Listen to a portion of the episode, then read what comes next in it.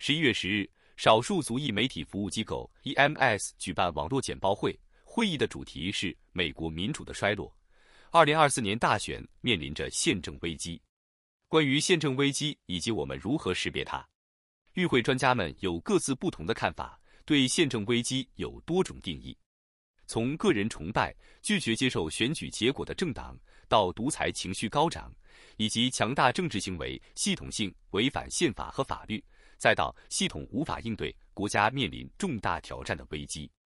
本次会议旨在提醒民众和媒体更多关注二零二四大选将面临的宪政危机。Pretty common for voters. in the party that just lost a presidential election to complain that there was there was some fraud, there was something wrong with the election. That usually goes away fairly quickly on its own. People don't give, you know, feed a lot of those fires. Um, the big difference lately has been that, you know, now you have candidates saying that. Um, you know, Donald Trump being, you know, the, the most notable of them, but, you know, you've had a number of, again, mostly on the right. 与会专家表示，宪政危机可能出现在不同形式和阶段。当政治领导人或政党拒绝遵守宪法规定，或当选举结果被质疑而无法有效解决时，宪政危机的风险就会上升。此外，专家在当天也强调，民众对宪法和民主制度的信任减弱也是一个重要的征兆。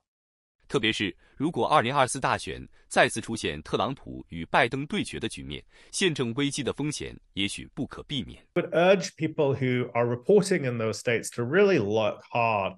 uh, the way that not just violence is becoming physical violence is becoming uh, more and more common in political public contexts contexts But the ways in which uh, that violence is being legalized and made routine 因此，美国二零二四年大选不仅是一场普通的选举，而是一场关乎美国宪政体制和民主价值的较量。美国人民将如何选择自己的领导人，将决定美国的未来走向和命运。